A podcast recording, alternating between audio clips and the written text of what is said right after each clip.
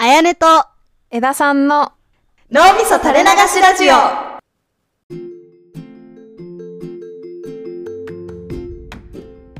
こんにちは、あやねです。こんにちは枝さんです今日は私のおすすめポッドキャストを紹介させてくださいお前回は私がおすすめポッドキャスト紹介会をやって今回は江田さんがやってくれるんですねそう実は私ポッドキャスト最近あんまりちょっとあまり聞けてないんですけど昔結構一時期ずっと聞いてる時期があってうんうん3年前とかうーん34年前とかもともとそうそれもあってポッドキャストをなんかちょっと始めた経緯とかもあるんでちょっと私がよく聞いてた聞いてた時々今も聞いているやつで結構割とあやねの紹介に比べるとうん大手どころというかメジャーどころみたいなうでんけえやつが多いのでもうポッドキャストをやってる人聞いてる人なら誰しも知ってるみたいなそうそうなんかある意味なんかクオリティもすごい担保されてるからすごい面白いと思う多分聞いてもらったら。うんうんうんっていうので4つほど4番組ほどおすすめがあるのでうんうんちょっと紹介しようかなと思いますお願いします、じゃあ1個目がね、うんこれは結構もうほんと有名どころですが「すべての原点古典ラジオおお」ですねあ古典ラジオが名前で全ての原点は江田さん的タイトルあごめんなさいあごめんなさい私的キャッチコピーですすべての原点はうんうんうんうん古典ラジオ私も名前はもちろん聞いたことあります結構もうポッドキャストで一番成功したって成功したって言うとあれだけどなんかポッドキャストの波に一番乗っかって一番いろんな人に聞かれてる番組な気がするんだけど、うんうんうんうんまあ、何かっていうと歴史に関する話をしてくラジオなんだけど、うん、なんか歴史を知りすぎた歴史オタクによるなんかラジオみたいな感じでやってるんだけど、うん何が面白いって歴史を知るっていうことがすごく今の現代人に必要なことでっていうのもなんか今の現代の人ってこう価値観が割と移り変わる時期を生きてるみたいなふんふんあれだな価値観の移り変わりが早い時期激しいうんうん、今まで100年スパンで動いてた人間の考え方とか生活の基礎みたいなところがもうどんどん短いスパンで変わるみたいな時期を生きてるのでうん、歴史っていうものを見るっていうのは割とこう過去のこのバックヤードを知ることで翻ってなんか自分の今の考えとか生きてるのって絶対じゃないんだなみたいなふんふんふん今の自分に相対性を持てるみたいなところが歴史を知ることであったりするふんふんふんふんとまあ私は古典ラジオを聞いて解釈しててふんふんふんっていうなんか聞いてるともちろん歴史自体のことも面白いんだけどなんか自分の価値観のアップデートが起こるというかふんふんふんっていうう感覚がすごい面白いなぁと思思ってすごい好きなんだよね。っていうのと純粋に実は、まあ、あのドイツのさヒトラーっているけどヒトラーって実は結構さ30歳かなみたいなとこまで割と無職だったんだよみたいな話とかふんふんふん芸術家目指してたんだよみたいなちょっと違ったらあれなんだけど、うんえそうなんだみたいな話とかが純粋に面白いあーなるほど雑学みたいなのも楽しめるって感じねあそうそうそうそうそうそううんうんうんなるほどえちなみにさその古典ラジオを最初に知ったきっかけは何だったのいやーそうだよねなんか私ももう思い出せないんだけどねなんかポッドキャスト自体を、うんなんかそのアニメのキャラクターがやるみたいなやつがあってそれが聞きたくて聞き始めたんだよねポッドキャストおをーうんうんうんで多分その時にほんとたまたまおすすめとかに出てきてたんだと思うポッドキャストの中のあーじゃあたまたま見っけて聞いたらすごく面白くてハマったって感じだったんだうーんちょっとね定かじゃないんだけどな んかあんまりなんかで知ったでもなかった気がするんだよね。うーんなるほどでねも多分それくらい有名有名っていうか当時からよく出るコンテンツではあったのかな多分古典ラジオも。はいはいはいはいなるほど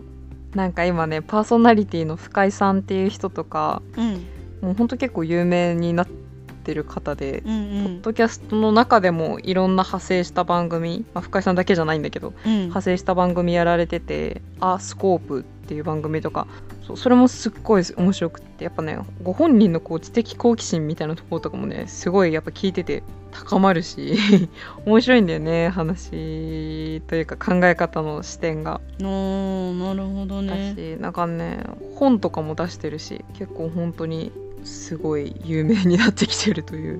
なるほどそうなんか枝さん的にこの回の話が特に好きだったなとかあるああ多分いろいろいろいろあると思うんだけど私が個人的に一緒に残ってるのは割と初期前半の回だと思うんだけどヘレン・ケラーうんについての話をしてる一連の時期があって、うんうんなんかね毎回多分30分とかを45回とか私が聞いてた時は45回とかで一人の人物についてやるみたいなその時期はみたいな感じだったんだけど、うんヘレン・ケラーの話の中でそのヘレン・ケラーってそのあの、えー、と目が見えなくて耳が聞こえなくてで喋れないっていううん三重みたいなうんう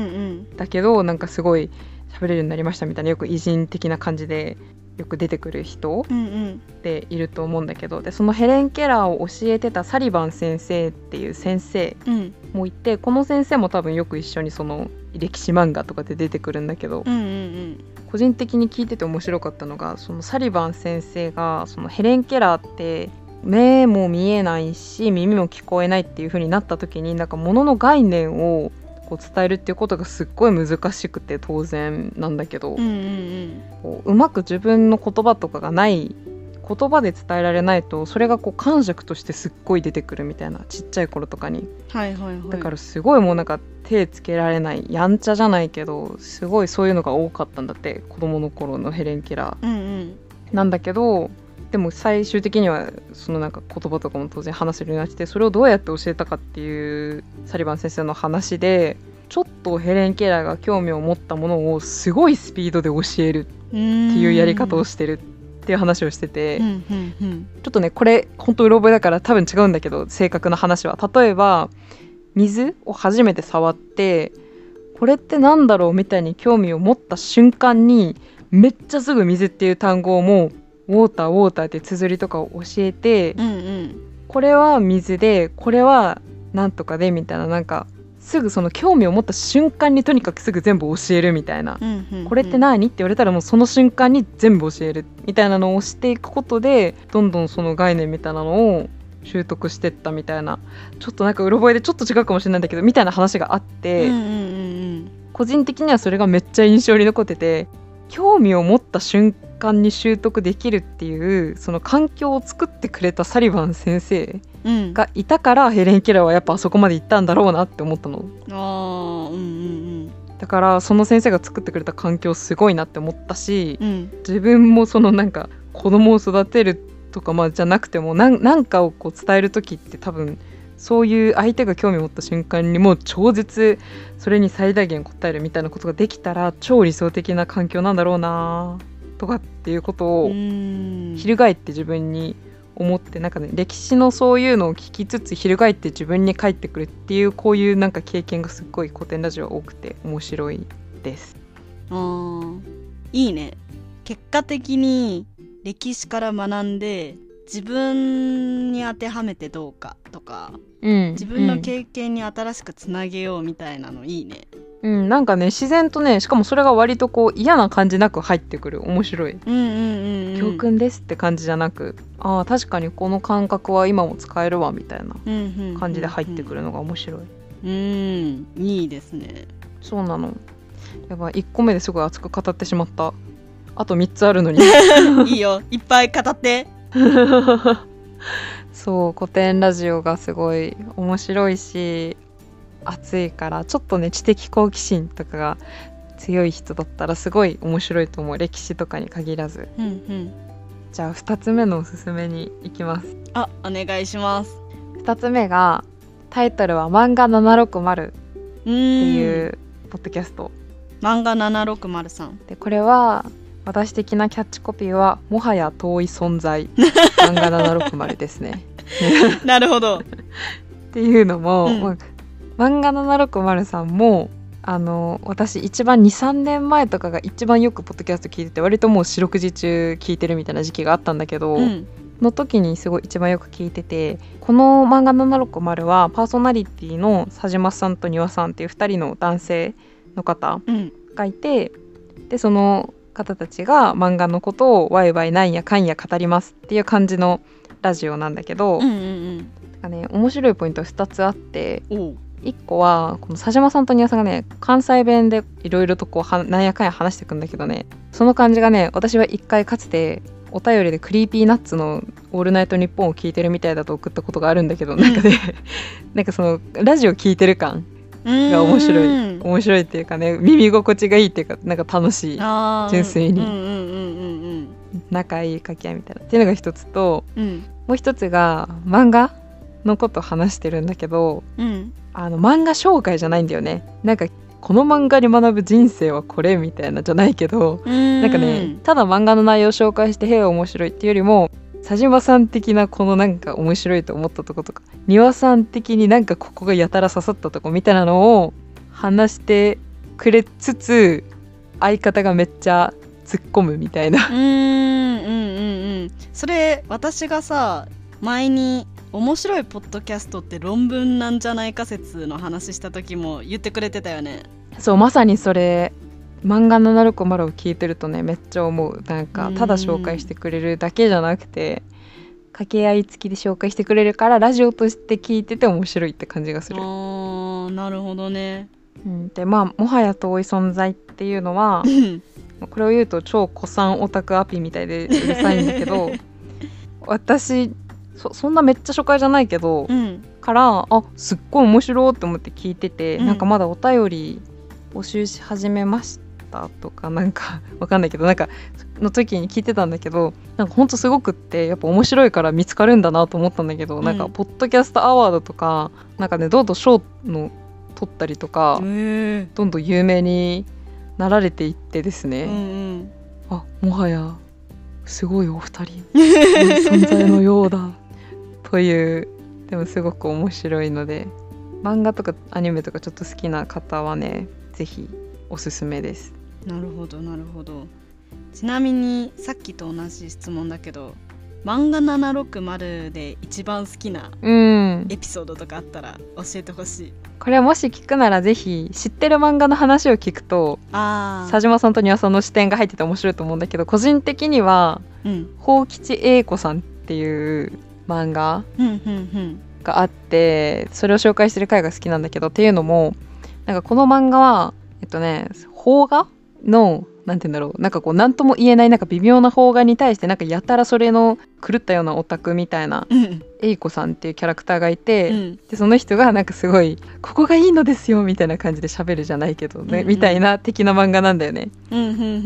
んで佐島さんがうんすごい映画を好きなのね。おーそうなのかそうでなんかね確か英子さんの回は映画好きって人からのアドバイスに映画で答えがちみたいな話をしてたんだけどうんうん うんなんか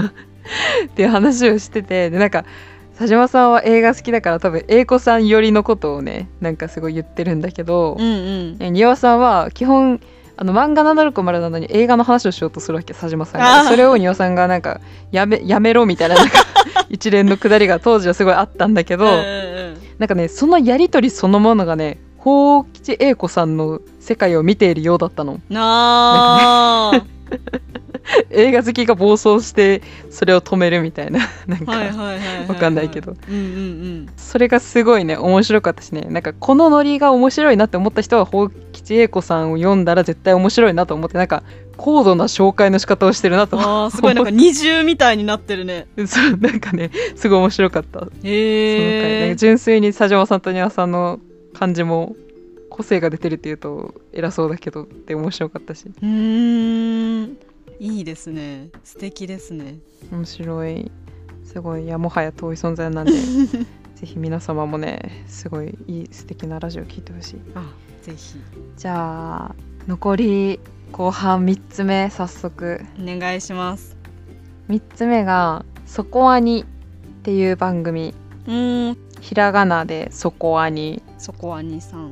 そこアニさんはそこそこアニメを好きな人が送るみたいな感じの意味の底アニだったと思うんだけど、うんこれはね、まあ、キャッチコピーはアニメ好き必聴ですねそのまんうま。んっていうのも、うんこの「そこアニ」っていう番組って多分ポッドキャスト用に始めた番組じゃなくって多分ねもう10年前とかなんか結構昔からネットラジオとして多分自分たちのサイトとかでずっと配信を多分してて多分今もしてるんだけどでそれをポッドキャストでも流してるみたいな感じなんだよね多う分。んなるほどねそうだからすごい結構昔から多分話す方もやられてるしあのねそこアニを話してる方が結構なんか声優さんとかナレーターのお仕事もされてる方も混ざってたりしてへえアマプロじゃないけど、うんうんプロアマプロアマアマプロみたいなうんうん感じですごい皆さんの喋りも上手だっていうのが一つっていうのとなんか長いからこうなんかアニメに対するこう愛とか見識というか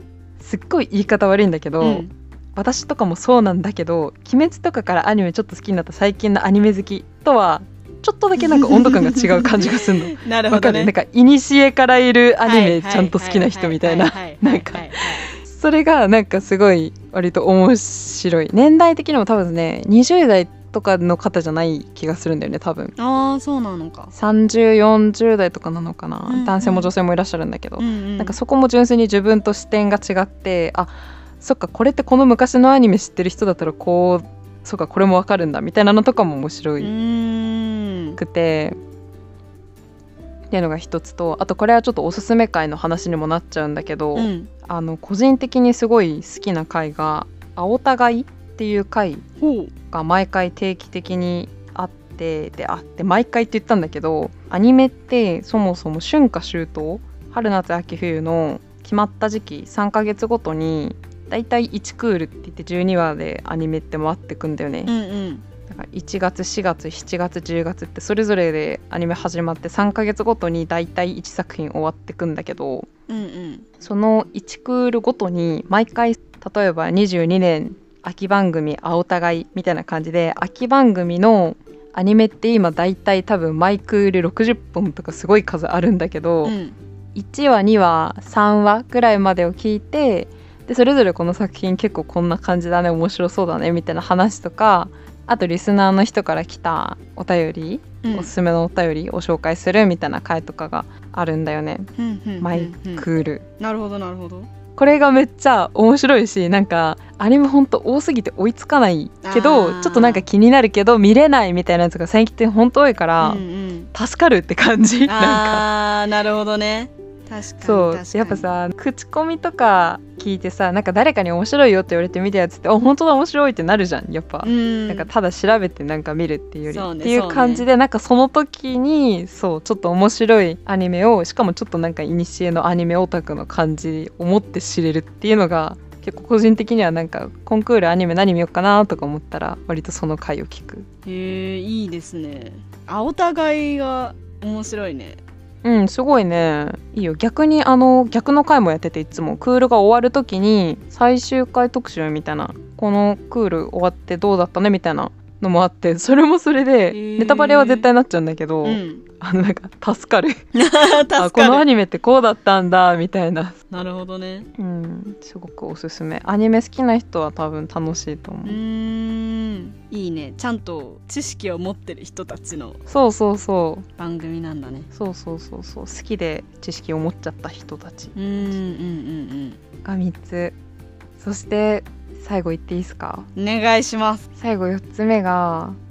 NHK ラジオニュースなんですよ NHK ラジオニュースほおすすめのポッドキャスト最後は NHK ラジオニュースなんですけど、ううんこれのキャッチコピーは「どこへ消えたの ?NHK ラジオニュース」ですねもしかして 消えちゃったんです かあのね私 Spotify 使ってるから Spotify しか知らないんだけど、うん消えたのよ突然番組のページえー自体がある日消えたの、そうなのそうこれはね解説いらないと思うんだけど NHK のラジオニュースをあのただその切り取って、うん Spotify 上に乗っけてるっていうやつああはい、だからまあニュースス、ニュース番組なんだけど、うんうん私はこれを毎朝、うんなんかね毎毎日決まった時間に上がるの7時のニュース10分とか、うんうん、なんか10時のニュース3分みたいな感じで上がってってう、んで私はだいたい出勤する前の用意の時間とかにラジオニュースを10分ぐらい聞いてうんでなんか用意をしつつちょっと仕事の気分になるじゃんじゃんニュースとか聞いてるとねなあでなんか出勤するみたいな結構ルーティーンがあったんだけどうんある日ね消えたのよおー Spotify からは消えたんだね Spotify からは消えた公式サイトに行けば聞けるんだけど、うんなんかねちょっと途中でブツって切れちゃったりしてね私はやっぱり Spotify でね聞きたかった悲しいんです、ちなみに今 Apple Podcast にないかなって調べたら Apple Podcast にはあったえあるんだいやなんかちょっと大人の事情を感じるなね Spotify とちょっとなんかあったのか いやーそうなんだじゃあ Apple Podcast の方はあのニュースもし探してたらなんか他にもいろいろニュースってあるけどやっぱなんか無難に NHK ラジオニュースがいい気がする私はな簡潔に分かりやすく教えてくれるって感じいやなんかね2つぐらいあってうん1個はそうもちろん簡潔に分かりやすくなんだけど意外とそのなんかネットに Spotify とかに上がってるラジオニュースって普通のラジオニュース上がってること少なくってなんか読み上げでそのなんあかーニュースの項目読み上げましたみたいなやつとかは結構あるんだけど、うん、うん、意外と普通にラジオ番組として聞けるニュースがしかもその結構リアルタイムに上がるっていうのが少ない気がするんだよねそもそも。うーんうんっていうのが1個とうんうんうんもう一個はこれ NHK あるあるなんだけど NHK って結構同じこと言うの何回も何回も あーなるほどわかる実家とかでもし NHK のいっちゃんずいっちゃんっていうかあのニュースずっとついてる人いたらわかると思うんだけど意外と朝のニュースと昼のニュースと夜のニュースって同じことずっと言ってんのねうんうんなんだけどなんかラジオニュースってそんな真面目に聞かない私はながら聞きとかするからうんうん何回か同じこと言ってくれるぐらいがなんかちょうどいいあー一回聞くだけだと聞き逃しちゃうみたいなそうなんかそんなに重要に聞いてないからそんなに頭に残ってないけどなんか何回か聞いてるとなんとなく覚えるみたいなっふんふんふんふんていうので簡潔かつ不足ない感じで話してくれるからいいあとねあもう一個一押しポイントあったこれで締めでいっていいうん一個ねその朝の10分朝10分とかかな多分7時に上がるやつはであるんだけど、うん毎回そのコーナーとかも大体時間的に決まってんのねうんうんなんかとりあえず今の話題のやつやってお天気やってスポーツやってみたいなうん決まってんだけどあのねスポーツに入る時に毎回そのじゃあ次はスポーツのコーナーですみたいな感じで切り分けがあるんだけどうんそのスポーツに切り替わるおじさんが絶対「それでは今日の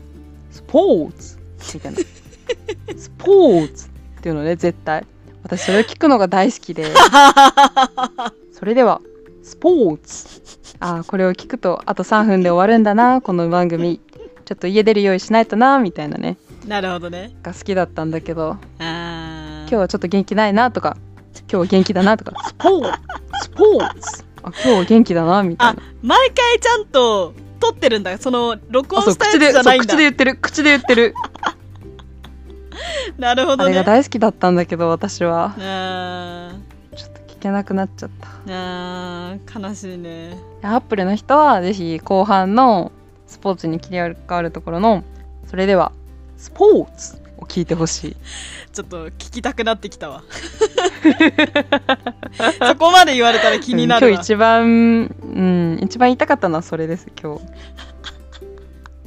スポーツを聞いてほしいはあーすごい伝わった わなるほどね、い、い私のおすすめポッドキャストでしたやーありがとう4つうんもちろんね有名なポッドキャストの人たちばかりだから知ってるんだけどつまみ聞きみたいな感じで今まで聞いてたか